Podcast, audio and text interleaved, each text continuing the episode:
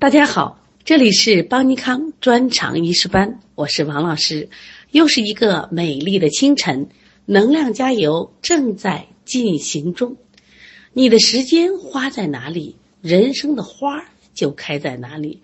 人生就是这样，当你强大时，机会无处不在；当你弱小时，机会来临时，你也可能抓不住。要想伯乐识人，先要把自己练成一匹千里马。今天我们来预习一下关于七经八脉的相关知识。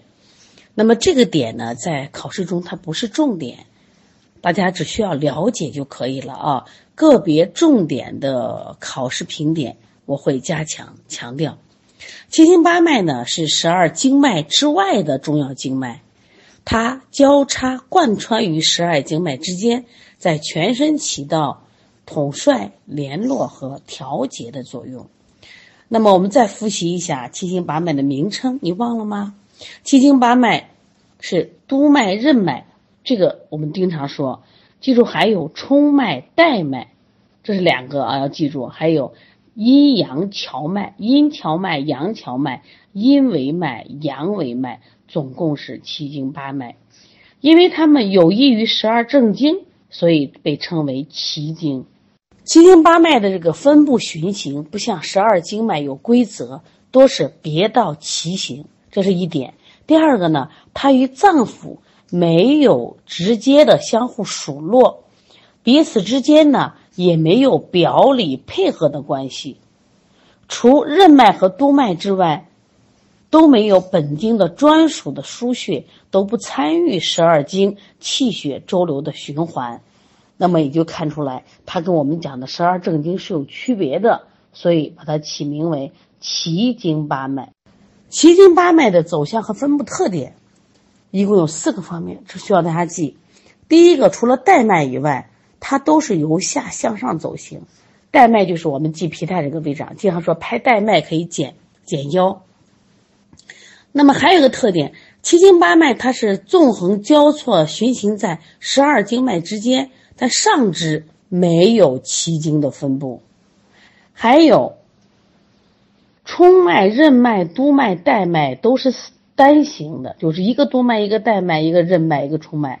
但是我们讲了，呃，荞脉里边阴阳荞脉两条，维脉里边阴阳维脉是两条的啊。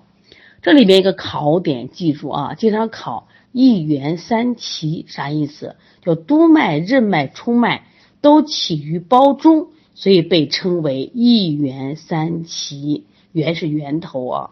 关于督脉是行于我们身体的后正中线，上到头面，就从龟尾出发啊。任脉是行于前正中线，下抵我们的下巴壳。冲脉是行于胸腹部，还有脊柱前，还有下肢的内侧；带脉呢是横行腰腹。那么阴阳桥脉和阴阳维脉分布左右是对称的。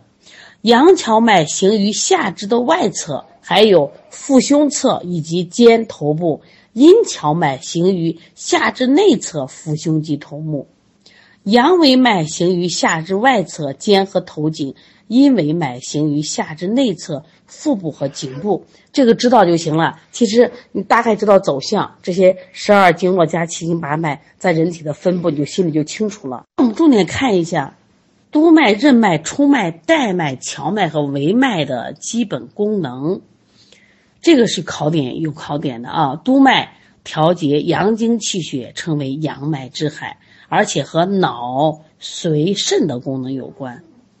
阳脉之海这个经常的考点，任脉调节阴经的气血，被称为阴脉之海，主持任养胞胎，这个也是考点。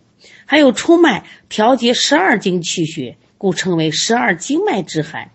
另外呢，冲为血海，还有促进生殖的功能，和我们女性的月经密切相关。说到带脉了，带脉因为它是横着来，它约束纵行的这这些经络。它主要管妇女的就是带下。下来我们看维脉，维脉分为阳维脉和阴维脉。阳维脉是维系联络全身阳经的作用，阴维脉是维系联络全身阴经的作用。那么它俩呢互相维系，对气血的盛衰起着调节和益煦的作用。关于这个经别、经筋、皮部别络啊，大家不要下过多的功夫。这个呢，其实理解起来有难度，但是呢又不是重要考点，我们知道就好。首先，我们看什么叫经别？经别是十二经脉很重要的一个支脉，它是从十二经脉别行分出，深入躯体深部，循行于胸腹头部。那么别络呢？它是经脉的一个分支，分布于体表，是络脉系统中比较大和主要的络脉。这个十五络脉是需要记的啊，十二经脉各有一条，加上任脉、督脉的络脉，还有脾之大络，十五条。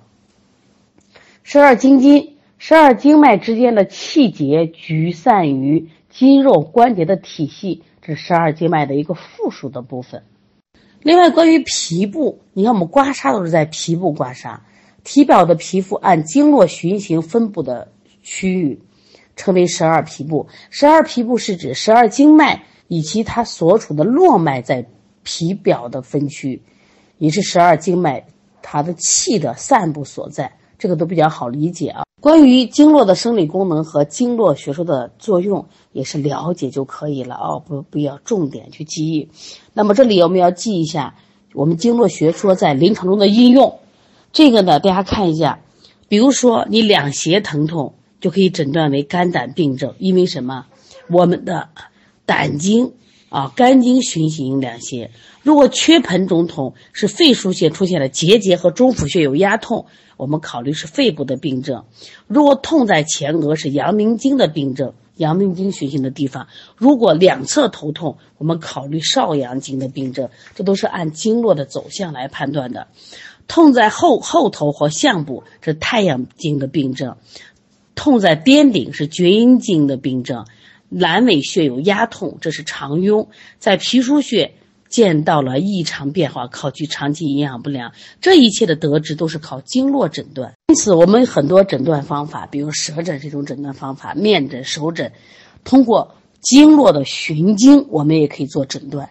我们因为还有一门课叫针灸推拿学，到那个时候我们还要详细学这门课，所以大家把十二经络的大致走向、分布走向知道就可以啊。后面我们在学穴位的时候，我们再一次详细的学。现在我们来看第十单元病因，这可是学习的重点，也是考试的重点，也是我们临床中的关键。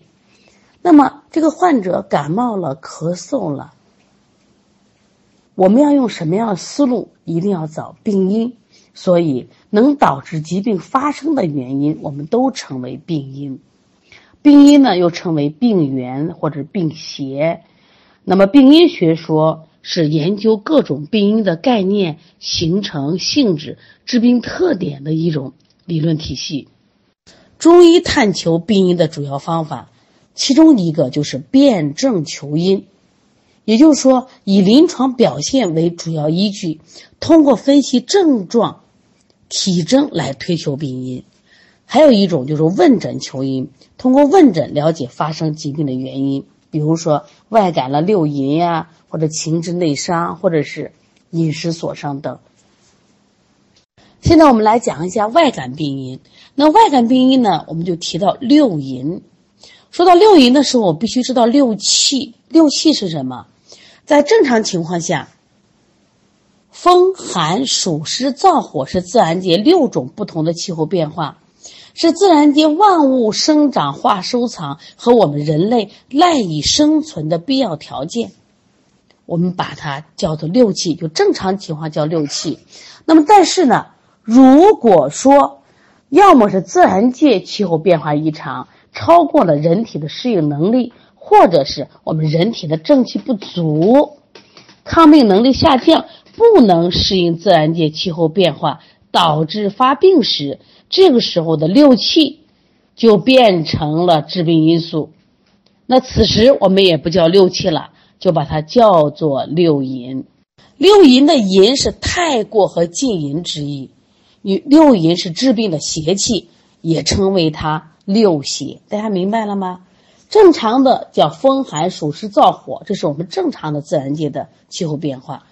哦，如果它太过了，那么成为我们治病的一个因素了。我们把它称为六淫或者是什么六邪，就反常的六气就称为六淫。那么风寒暑湿燥火，它们都属于外感病因。那么他们治病有没有共同特点呢？有，教材总结了四条。第一个就是外感性，你像六淫治病，它侵犯的途径多是从肌表、口鼻而入，或者是两者同时受邪。举个例子。比如风寒湿邪容易侵犯人的肌表，温热燥邪容易从口鼻而入。那么，因为六淫邪气都是自然界侵犯人体，所以称为外感致病因素，所致疾病都称为外感病。那么早期就是外感病的早期有发热症状，所以又称为外感的热病。第二个，我们来看一下六淫治病的共同点是季节性。六淫治病常具有明显的季节性，春季多风病，夏季多暑病，长夏多湿病，秋季多燥病，冬季多寒病。六淫治病与时令气候变化密切相关，所以它导致的病变又称为时令病。大家一定要记住啊！以后见到了写时令病或时病的时候，你就想哦，这是六淫治病。我们再看一下地域性，六淫治病与生活工作的区域环境密切相关。像西北多燥病，东北多寒病，江南多湿热病，久居潮湿环境多湿病，长期高温环境作业者多燥热或火邪为病。大家看到了吗？说六淫治病跟地域性是不是很明显呀？另外，它还有相间性。六淫邪气既可以单独伤人治病，又可以两种以上结合侵犯人体而为病。我们经常说的风热感冒，你看一个风一个热；暑湿感冒，一个暑一个湿，湿热泄泻，风寒湿痹，看到没？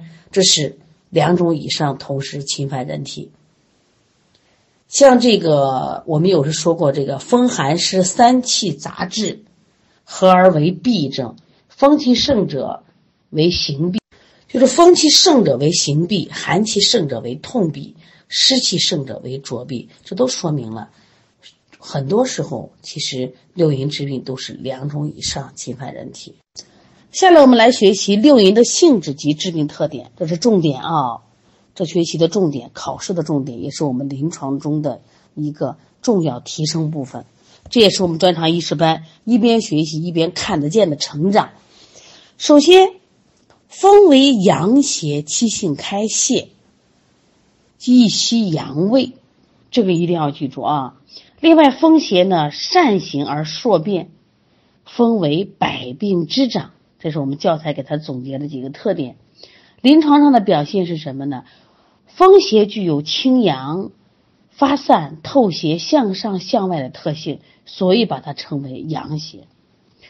那风性开泄呢？它可以伤及人体的上部，就头面、阳经和肌表，是皮毛腠理疏松开泄，出现了头痛、汗出、恶风症状。所以古人说了：“伤于风者，上先受之。”所以经常会出现头痛、咽痒、咳嗽、面目浮肿等症状。这也就是说，风邪侵袭容易侵袭人的阳胃和和什么呢？头位、头面、咽喉和肌表。另外呢，说风邪善行而说变，善行什么意思？就是说风啊有个什么性？善动不居，游移不定。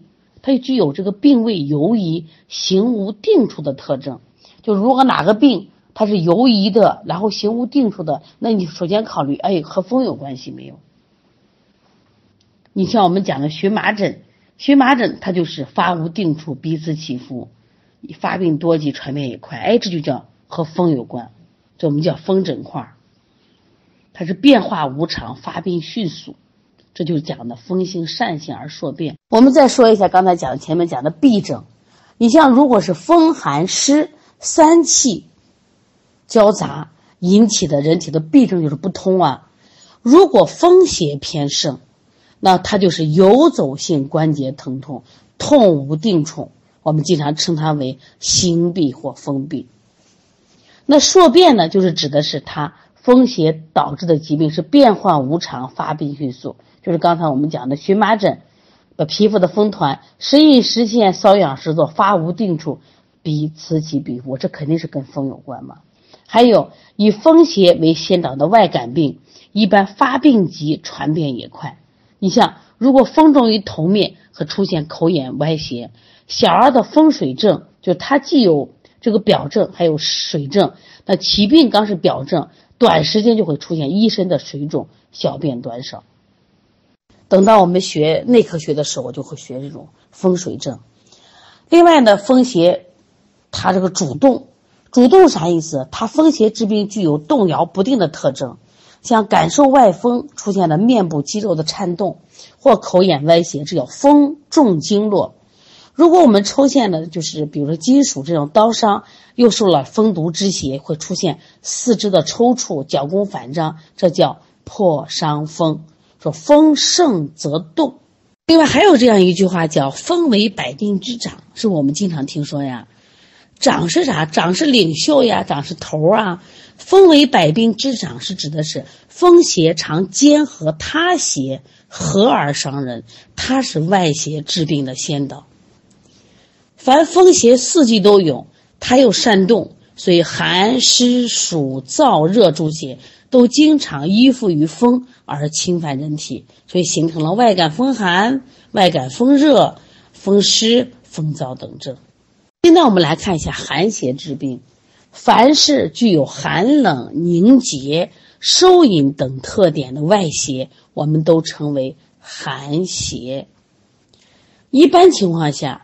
就是寒邪病都在冬天发病，但是我们现在的生活习惯变了啊，我们贪凉露宿、空空调过冷、姿势生冷也会引起寒邪。那么寒邪导致人所病症，我们称一般称为外寒病症。寒邪克肌表，我们称为伤寒；寒邪直中于里，伤及脏腑阳气的，我们称为中寒或叫重寒。我们现在看一下寒邪的性质及致病特点。寒为阴邪，易伤阳气。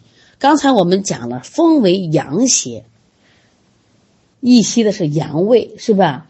这个讲的寒为阴邪，易伤阳气。因为寒是阴气盛的表现，所以称为阴邪。它最容易伤人体的阳气，人体阳气受损，温煦气化的功能减弱，人体。功能活动降低，就会表现为整个寒症。所以阴盛则阳病，感受寒邪会有什么样的症状呢？像外寒如果侵袭了肌表、胃阳，我们讲胃气嘛，胃气胃阳被遏，可以看见这个小朋友就会出现恶寒发热、无汗、鼻塞、喷嚏。你像我们现在进入春天，那么现在呢？呃，到外面中午的时候可能偏热，但是早晚冷，所以如果你穿衣不好的话，容易被外寒侵袭肌表。这个时候小朋友出现了恶寒发热、无汗、鼻塞、喷嚏等症，你就知道哦，这是外寒引起的。如果他出现了寒邪直中脾胃，一个是一个是外寒伤脾胃，还有我们吃的吃的冷饮啊这些情况，脾阳受损，可见脘腹冷痛、呕吐泄泻。这也是寒邪导致，寒邪重于少阴，损伤了心肾阳气，出现了恶寒、全握、手足厥冷、下利清谷、小便清长。下面一点也很重要，寒性凝结主痛，寒邪伤人，阴气偏盛，阳气受损，那因此人体的气血津液凝结了，经脉淤堵了，那么这个时候容易出现什么症？痛症。一定记住，不通则痛，所以疼痛是寒邪治病的一个重要临床表现。如何判断它是因寒而痛呢？第一，它有明显的受寒原因；第二，它的疼痛特点是得温则减，遇寒增剧。而且这个因为寒邪侵侵犯人体的部位不同，它疼痛的部位也不一样。你比如说，当寒邪。克肌表经络了，气血凝滞不同，它一般是头身肢体关节疼痛，像我们感冒呀，头痛、经络痛；如果说痹症，就像关节冷痛，就会出现膝盖疼，叫寒痹或痛痹；如果寒邪直中的胃肠，就会出现胃脘的剧痛。你像我们讲这个中医内科学里头讲那个胃痛、腹痛的时候，首先都有寒邪的原因。如果寒邪就克了肝脉，那会出现少腹或外阴部的冷痛。另外呢，寒性还有个特点叫寒性收引，收引就收缩牵引。那古人说寒则气收，寒性收引的话，就指寒邪侵袭人体以后，可让我们的气机收敛，我们的腠理经过经脉都收缩而就是挛急。你比如说像寒邪如果伤及了肌表，我们这个就出现了毛窍腠理闭塞，出现了恶汗、恶寒、无汗。怕冷不出汗，如果这个寒邪克了血脉了，气血凝滞，血脉挛缩，出现了浑头身疼痛、脉急；如果出现了寒邪侵袭了经络关节，出现了我们的屈伸不利，就膝盖的呀，叫屈伸不利或冷厥不仁。这一句话你要记得是：寒为阴邪，易伤阳气；寒性凝滞主痛，寒性收引。下来我们看一下暑邪。凡是啊，这个治病有炎热生散皆湿特性的外邪，一般的发病夏至之后，立秋之前，这都称为暑邪。暑是夏季的主气，暑呢是火热之气所化，所以暑气太过伤人之病，才称为暑邪。关于暑邪之病啊，记住也有两种，一是伤暑，一种是中暑之分。轻的我们称为伤暑，发病急、病情重的为中暑。我们现在看一下暑邪的性质，暑邪的性质及致病特点。暑为阳邪，气性炎热，暑邪伤人，表现出阳热亢盛症状。这里记住跟风邪区别啊，它俩的共同点，风也为阳邪，暑也为阳邪，但是风是七性开泄，易息阳胃。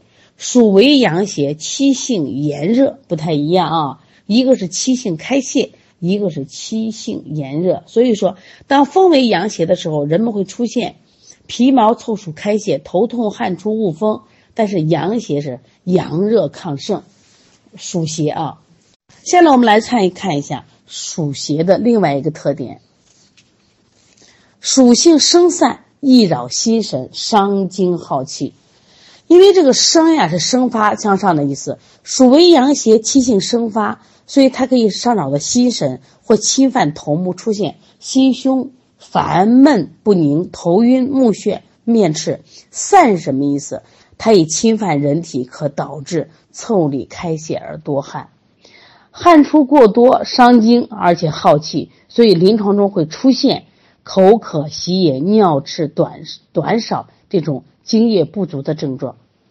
另外呢，暑它多加湿，因为暑季气候炎热嘛，所以暑邪经常跟湿邪合而致病，表现为可能我发热、身热不阳，然后汗出不畅、四肢困重、倦怠乏力、胸闷呕恶、大便溏泻不爽这些有湿的症状啊，有热有湿，这是暑邪的特点。那我们总结一下关于暑邪治病：暑为阳邪，气性炎热，暑性生散，耗气伤精，暑多加湿。你记住了吗？现在我们来看一下湿邪。凡是治病具有重浊、粘滞、趋下往下走这个特性的外邪，我们称为湿邪；还重、还黏、还往下走，称为湿邪。湿气淫盛，伤人治病，就称为了湿邪。湿邪为病，长夏居多，但四季均可发生。现在我们来看一下湿邪的性质及致病特点。湿为阴邪，易阻隔气机，损伤阳气。刚才我们学了寒为阴邪，易伤阳气，这又来了湿为阴邪，也伤阳气。共同点记住啊，但他加了一条易什么易阻气机。古人说了，湿盛则阳微，你看它伤阳气。脾主运化水液，性喜燥而无湿，所以外感湿邪最容易困谁、困脾，导致脾阳不振，运化无权，因此会出现什么症状呢？出现水湿内停，出现了泄泻，就拉肚子，水肿或者痰饮。湿邪呢，经常停留于人的脏腑经络，阻遏气机，让我们人体的脏腑清积，气机出现了升降失常，经络呢出现了阻滞不畅，会出现什么症状呢？湿阻胸膈就会出现啊，我胸闷得很。湿阻中焦，你发现你们你腹胀，脾胃气机升降失常，脾脘脾腹胀，食欲减退。如果湿停下焦，那么你就会出现。肾与膀胱的气机不利，小腹胀满，小便吝啬不畅。下来我们来看一下湿性重浊怎么体现。重就是沉重、附着的意思。湿邪治病常出现以沉重感和附着难移为特征的临床表现，比如说头身困重、四肢酸楚、沉重而且附着难移。当我们知道一个人。头重如裹，周身困重，四肢酸懒沉重，你就知道这个患者是感受了湿邪。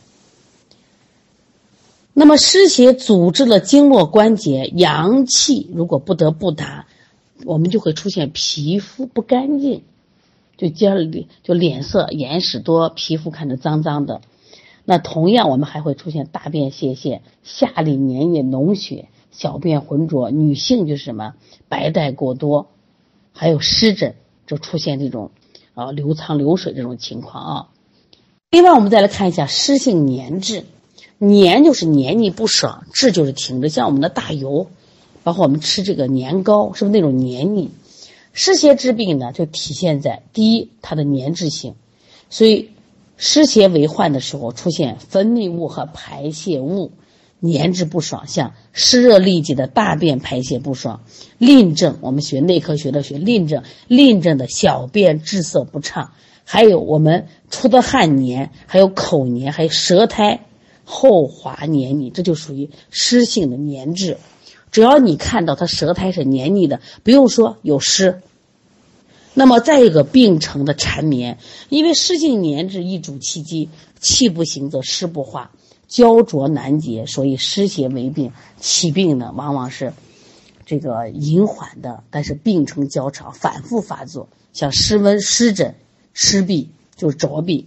也就是说，湿邪引起的病多缠绵难愈，病程较长或者反复发作。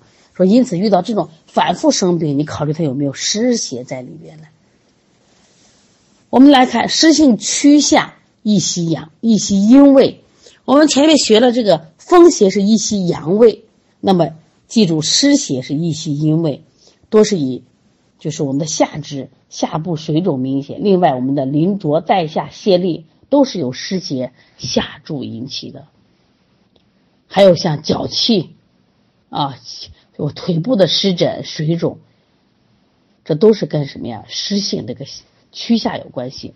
我们现在看一下燥邪。那燥邪呢？凡是治病具有干燥、收敛等特性的外邪，我们都称为燥邪。燥是秋季的一个主气，秋季天气收敛，清气清肃，气候干燥。关于这个燥呢，我们有这个温燥和凉燥之分。我们学方剂的时候，有专门治温燥的方剂，也有治这个凉燥的方剂。你像刚初秋的时候，还有这个夏末的余热。这个时候我们叫什么？燥与热结合，这叫温燥。到深秋的时候，这是冬与寒气的燥结合，这叫凉燥。这等将来我们要分清了，因为你分不清的话，方剂就用错了啊。我们现在看一下燥邪的性质及致病特点。燥性干涩，易伤津液。因为燥邪呢，它就是伤什么？伤我们的经呢。会出现各种干干干的症状，比如说口鼻干燥、口咽干口渴、皮肤干涩，甚至皴裂、毛发不荣、小便短少、大便干结。所以古人说：“燥盛则干，干干干是你判断的依据。”下来我们看一下燥邪伤哪个脏器呢？肺为焦脏，喜润而恶燥。那燥邪呢？多从口鼻而入，最容易伤肺经，影响肺气的宣降，或者是出现那种干咳、少痰、痰黏难卡、痰中带血、喘息胸痛，甚至大便干涩不畅，都是什么燥邪伤肺的表现。我们总结一下燥邪的性质与特点：燥性干涩，易伤津液。那么前面我们学了暑邪的时候，是不是也提到了它伤津啊？但是那个是伤津耗气，而燥邪主要是伤津。现在我们看一下火邪，火邪凡是致病于有炎热升腾等特性的外邪，我们称为火热之邪。火热旺于夏季，但是并不像暑那样具有明显的季节性，也不受季节气候的限制。所以，火热之气太过，伤人之病，一年四季均可发生。火与热啊，其实本质都为阳盛，两个名字不一样，都是外感六淫的邪气，治病也基本相同。火邪与热邪的主要区别是，热邪治病多表现为全身弥漫性发热症象，火邪治病多表现为某些局部症状。比如说，肌肤局部的红肿、热痛，或口舌生疮，或目赤肿痛啊。我们现在看一下火热之邪的性质及致病特点。火热为阳邪，气性炎热啊。火热伤人，多见高热、烦渴、汗出、脉红数等症。因为它是主动而言上，说经常会出现神明扰乱，表现为心烦、失眠、狂躁、妄动、神魂沾雨。那么火热之邪呢，也容易侵害人体的上部，以头面部多见，就会出现目赤肿痛、咽喉肿痛、口舌生疮糜烂、口苦咽干、牙龈肿痛、头痛眩晕、耳内肿痛或流脓。另外呢，火热容易扰神，火热与心相通应，所以火热之邪容易入营血，营养心神。轻者呢？心神不宁而心烦，重者呢，就刚才讲的狂躁不安、神魂沾雨啊。另外，关于火邪跟暑邪有相同点，伤精耗气。它除了高热之外，它还有伴有口渴、喜冷饮、口舌咽干、小便短赤、大便干结这些经伤阴亏的症见。火热亢盛，既容易损伤正气，导致全身功能的减退。另外还有一点就是火热呢，容易。生风动血，所谓生风什么意思？就是火热之邪会引起我们肝风内动或者热极生风，出现了就是我们身体的这种抽搐、惊厥、脚弓反张。所谓动血是什么意思？容易出现我们的一些血症，像火热之邪侵犯的血脉，那轻则加速血行，我们出现了脉象的脉数；那么重者就会伤伤及脉络，破血妄行出。鼻血，有的小孩老出鼻血，一般是热；吐血、尿血、便血、尿血，还有这个紫癜，皮肤发斑。女性的月经过多或者崩漏，这都是火热生风动血的一个表现。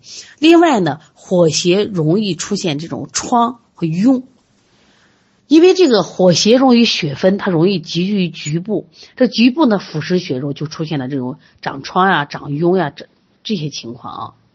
关于六淫治病啊，我们再简单的总结一下。那么六淫如果不是致病因素的时候，就叫六气。大家记住，风寒暑湿燥火不叫六淫。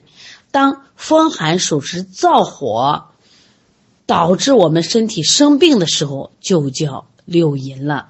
那六淫呢？风邪它的性质及致病特点：风为阳邪，气性开泄，易息阳胃。风邪善行而数变，风为百病之长，所以这个病啊，它不断的变化的移位的，那就考虑和风邪有关。寒邪的性质是，寒为阴邪，易伤阳气。寒性凝滞主痛，寒性收引。记住，一般的痛症跟谁有关？跟寒邪有关。暑邪呢，暑为阳邪，气性炎热。暑性生散，耗气伤精，暑多加湿。暑邪最明显的是有季节性啊，在长夏之间，还有湿邪，湿为阴邪，易阻遏气机，损伤阳气。湿性重浊，湿性黏滞，湿性趋下，易伤阴胃。只要你感觉到困、懒啊，这个病不好治，反复发作，你考虑是不是湿邪啊？燥邪。燥邪干涩，易伤津液；燥邪容易伤肺，燥邪也有季节特点，干干干就是燥邪的特点。火邪火热为阳邪，气性炎上，也容易伤精耗气。火热以生风动血，而且容易易发我们说就是肿痈这样的病。我们就知道啊，和热有关的就考虑什么呀？火热之邪。那么暑邪、火邪、燥邪，它们一个共同的致病特点是伤精，你记住了吗？本单元的知识虽然重要，但是理解不难，但是需要我们反复去记忆。可能以前我们都知道六淫治病，但是你没有这样系统学，学了以后，我们在诊病的过程中，我们要仔细判断它到底是单独的一淫治病。就风邪治病，还是风寒、风热、风寒湿多邪治病呢？如果我们诊断的细致，那我们调理的方向就准确，那么治病的效果是不是就会好很多？因此，我们系统的学习中医，一定会让我们在诊断上有一个大的提高。那么，同样也会让我们的治疗上会有更进一步的提升。我们的客户是不是就越来越多了？说希望大家一定要好好学习，坚持做作业，坚持学习，让我们越来越优秀。